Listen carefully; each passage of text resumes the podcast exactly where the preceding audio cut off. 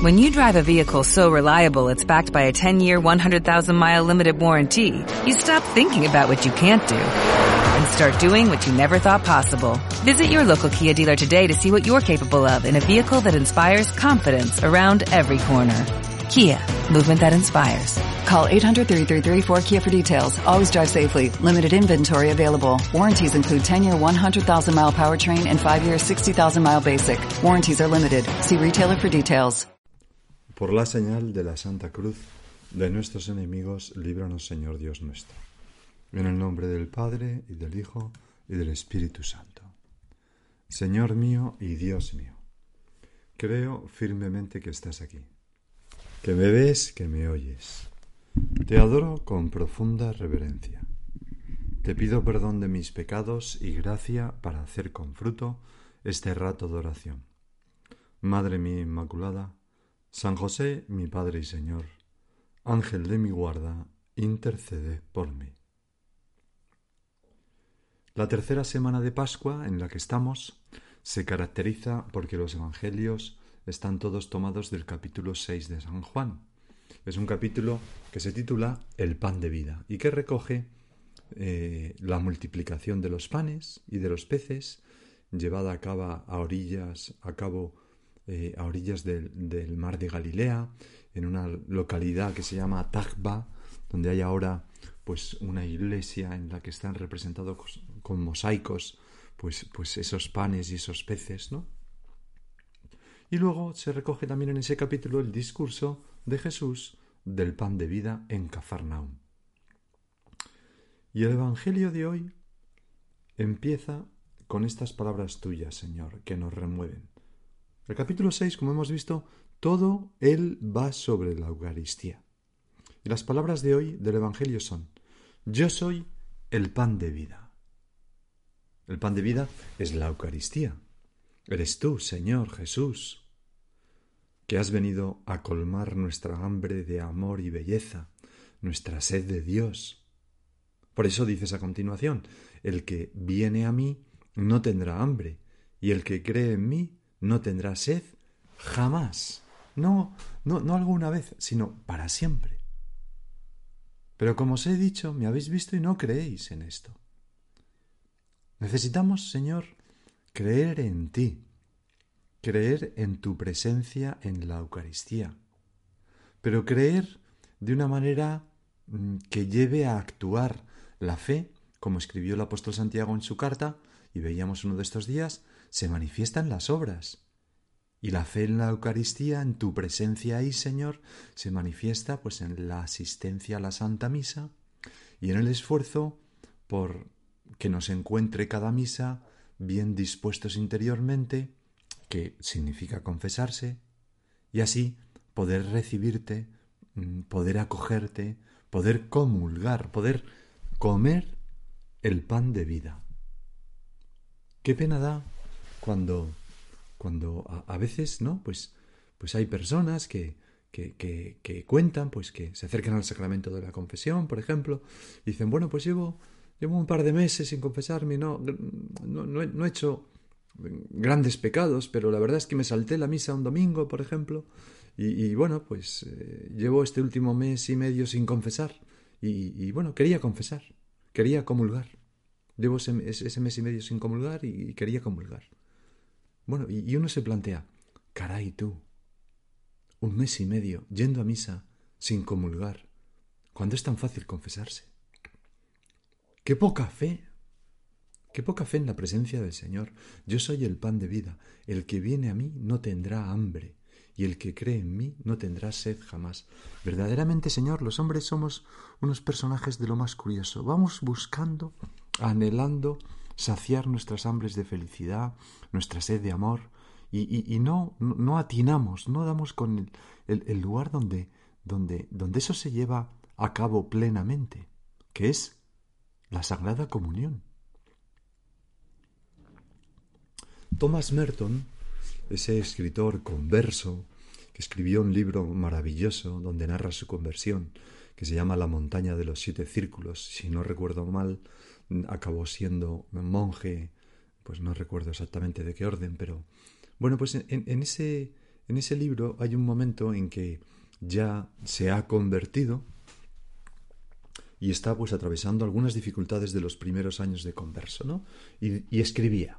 Me llevó tiempo descubrirlo, pero escribo lo que he descubierto para que cualquiera que esté ahora en la situación en que yo estaba entonces pueda saber qué hacer para salvarse de un gran peligro e infelicidad. A ese le diría, quien quiera que seas, la tierra a la que Dios te ha conducido no es como la tierra de Egipto de la que saliste. Es decir, la tierra de un cristiano no es la misma que la tierra de un pagano, ¿verdad? No puedes vivir aquí como vivías allí, como un pagano. Tu antigua vida y tus anteriores hábitos están crucificados ahora.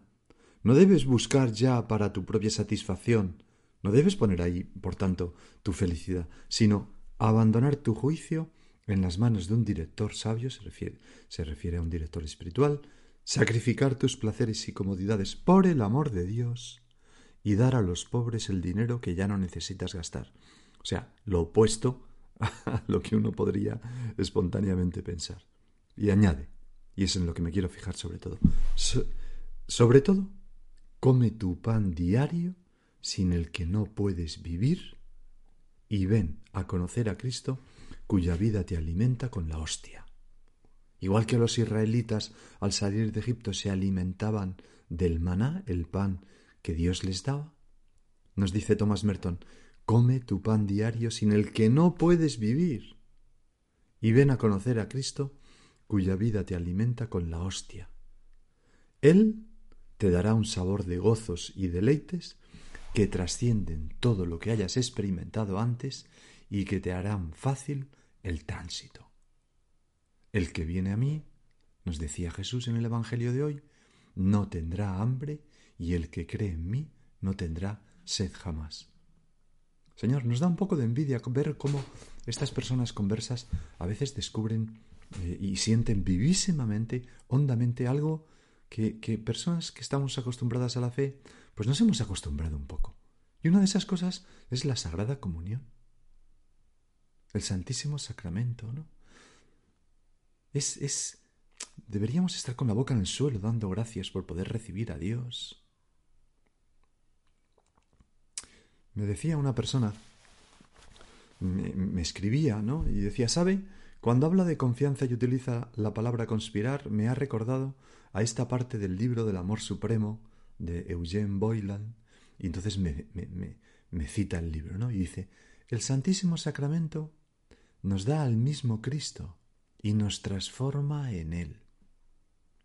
No existe límite para lo que podemos esperar de esta transformación. En ella podemos encontrar la, realización de todos nuestros sueños más apasionados. Es como una conspiración con el amor, con mayúsculas, para destrozar todo lo que es triste en nuestro ser y volverlo a moldear según los deseos del Sagrado Corazón de Jesús. Y esta persona añadía, aparte de maravilloso, para mí es lo más esperanzador del mundo pues nos viene bien pensar, ¿no? Que, que, que el Señor viene a nuestra alma en la Sagrada Comunión para, para destrozar todo lo que es triste en nuestro ser y volverlo a moldear según los deseos de su sagrado corazón.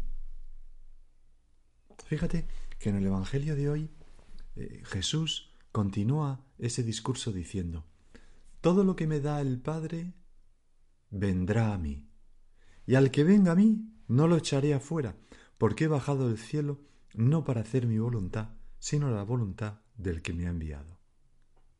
El Señor no menosprecia a nadie, no desprecia a nadie, por muy pecadores que seamos.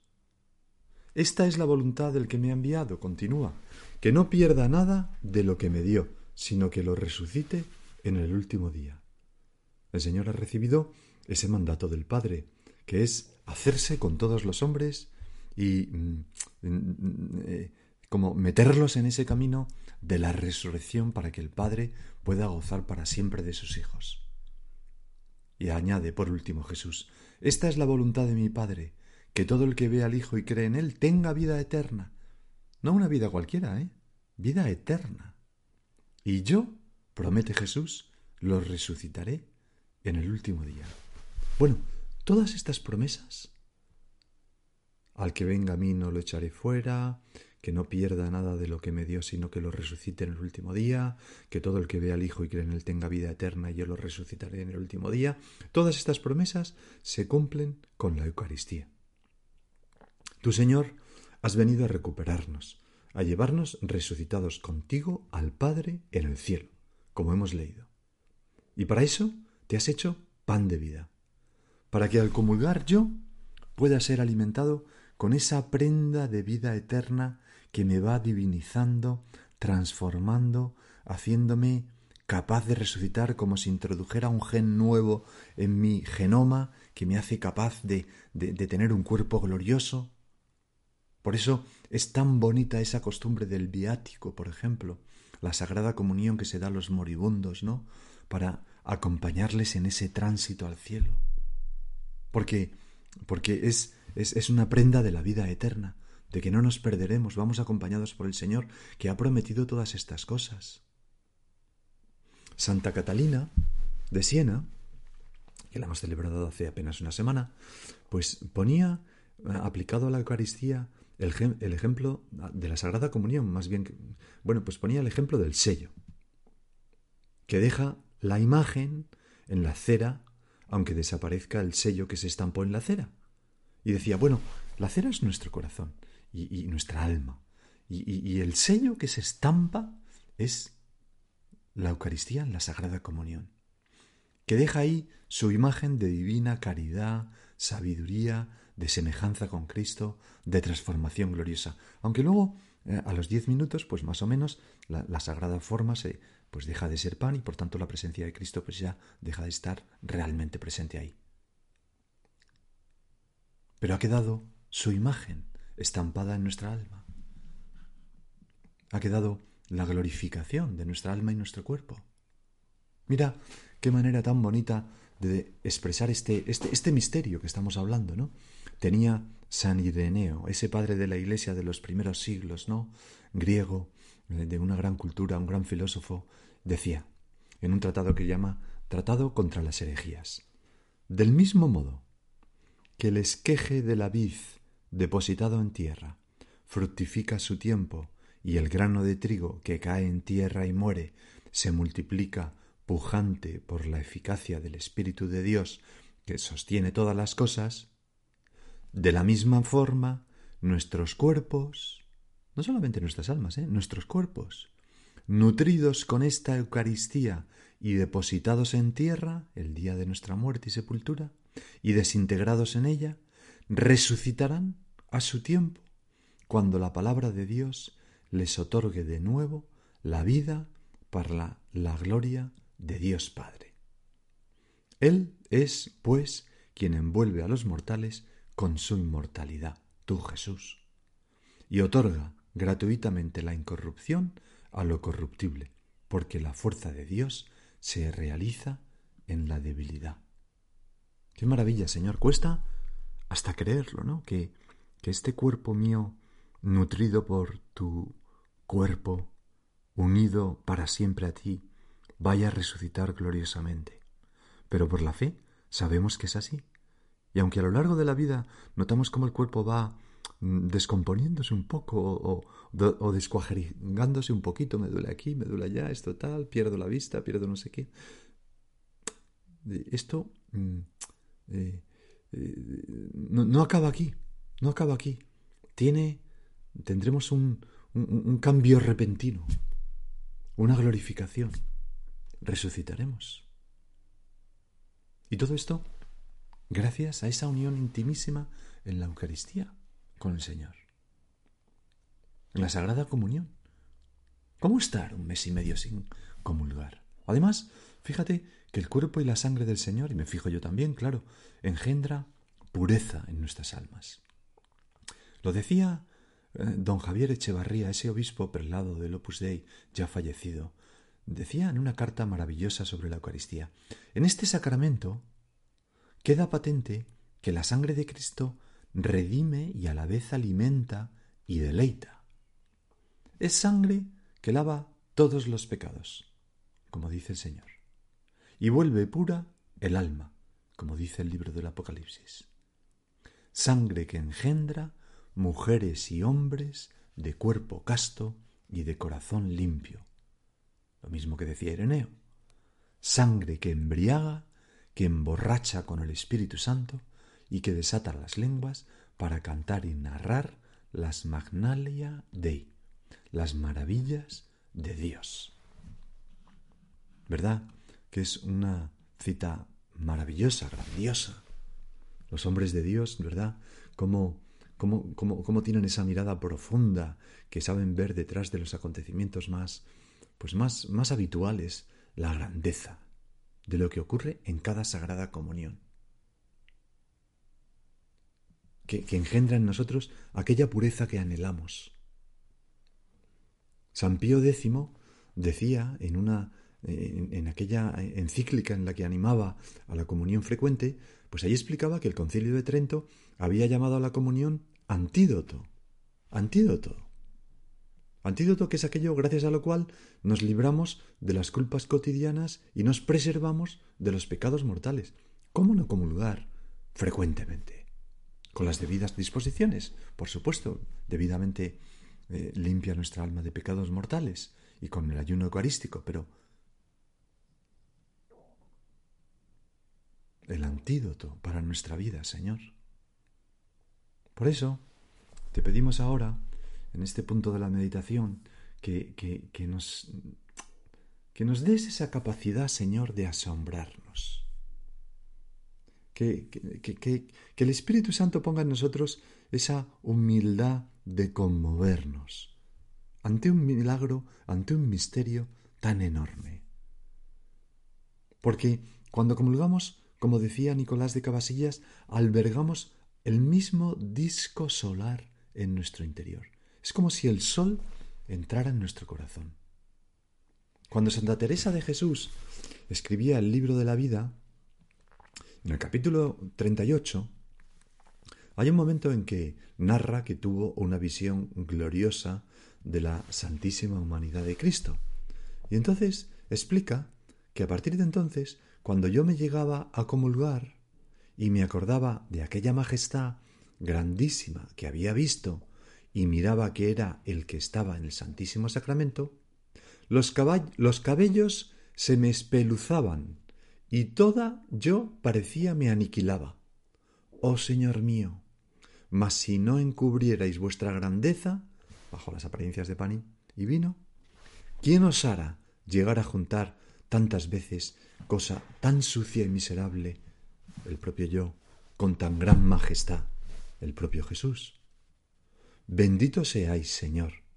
Alaben los, os alaben los ángeles y todas las criaturas, que así medís las cosas con nuestra flaqueza. Así han vivido los santos, con asombro, admiración, espeluznamiento, espeluzamiento, o no sé cómo se dice bien, aniquilación, de desmayo, al ver que todo un Dios, que la majestad de Cristo viene a nosotros, que el Rey de Reyes viene a nosotros. Por eso, Señor, te pedimos que no nos acostumbremos jamás, que cada comunión sea mm, fervorosa, piadosa, un momento, un encuentro de amor contigo, San José María, en el año 74, en un viaje a Quito, le aquejó el mal de altura y estaba pues, pues muy mal, muy, muy mareado, sin fuerzas y no podía celebrar misa. Y entonces, en unas palabras a unos hijos suyos, pues explicaba, me ha dado la comunión don Álvaro, hoy también, porque no podía decir la misa. Y nada más sentir sobre mi lengua la pequeña partícula, me conmuevo. Me conmuevo y digo, Señor, y no te sabré dar las gracias. Tú, con tanto amor que te empequeñeces hasta ese extremo. Te quieres unir a mí hasta de la manera más material. Y yo no sé agradecértelo. Entonces acudo a mi ángel custodio y a mi arcángel ministerial y les pido que sean testigos de cómo desearía dar las gracias al Señor. Se lo podemos nosotros decir ahora, ángel de mi guarda, ¿no? Ayúdame a dar gracias a Dios después de cada comunión. Ayúdame a, a quitarme de encima la rutina y el acostumbramiento. Y seguía San José María. No sé dar las gracias porque no valgo nada. Se lo cuento a él de verdad, como os lo cuento ahora a vosotros, porque no puedo nada, no tengo nada, no sé nada, no soy nada. Pues imagínate cada uno de nosotros, Señor. Ayúdanos, ángel de la guarda, a comulgar muy bien dispuestos siempre y con muchísima fe y con muchísimo amor. Fíjate que cuando rezamos los misterios gozosos, contemplamos ese misterio que es la visitación de María a su prima Santa Isabel. Dice Lucas que cuando oyó Isabel el saludo de María, el niño saltó en su seno e Isabel quedó llena del Espíritu Santo. Y exclamando en alta voz, dijo, Bendita tú entre las mujeres, y bendito es el fruto de tu vientre. ¿De dónde a mí tanto bien que venga la Madre de mi Señor a visitarme? Pues en cada comunión viene nuestro Dios, nuestro Señor, y con Él la Virgen Santísima. Y a veces ni nos damos cuenta. Piénsalo. Deberíamos decir con Isabel, ¿de dónde a mí tanto bien que venga la Madre de mi Señor a visitarme? Con mi Señor y mm, llenando de gozo mi interior, el gozo del Espíritu Santo. ¿Cómo no habremos de clamar en voz alta también, con el sonrojo mm, mm, de, servir de, tan flaca morada a tales huéspedes? Eh, ¿De dónde a mí tanto bien que venga la Madre de mi Señor con su Hijo a visitarme? Pues vamos a pedirle al Espíritu Santo que mueva nuestro corazón para darnos cuenta de todas estas cosas. Y ahora sigue tú por tu cuenta. En Sherwin Williams somos tu compa, tu pana, tu socio, pero sobre todo somos tu aliado, con más de 6.000 representantes para atenderte en tu idioma y beneficios para contratistas que encontrarás en aliadopro.com. En Sherwin Williams somos el aliado del PRO.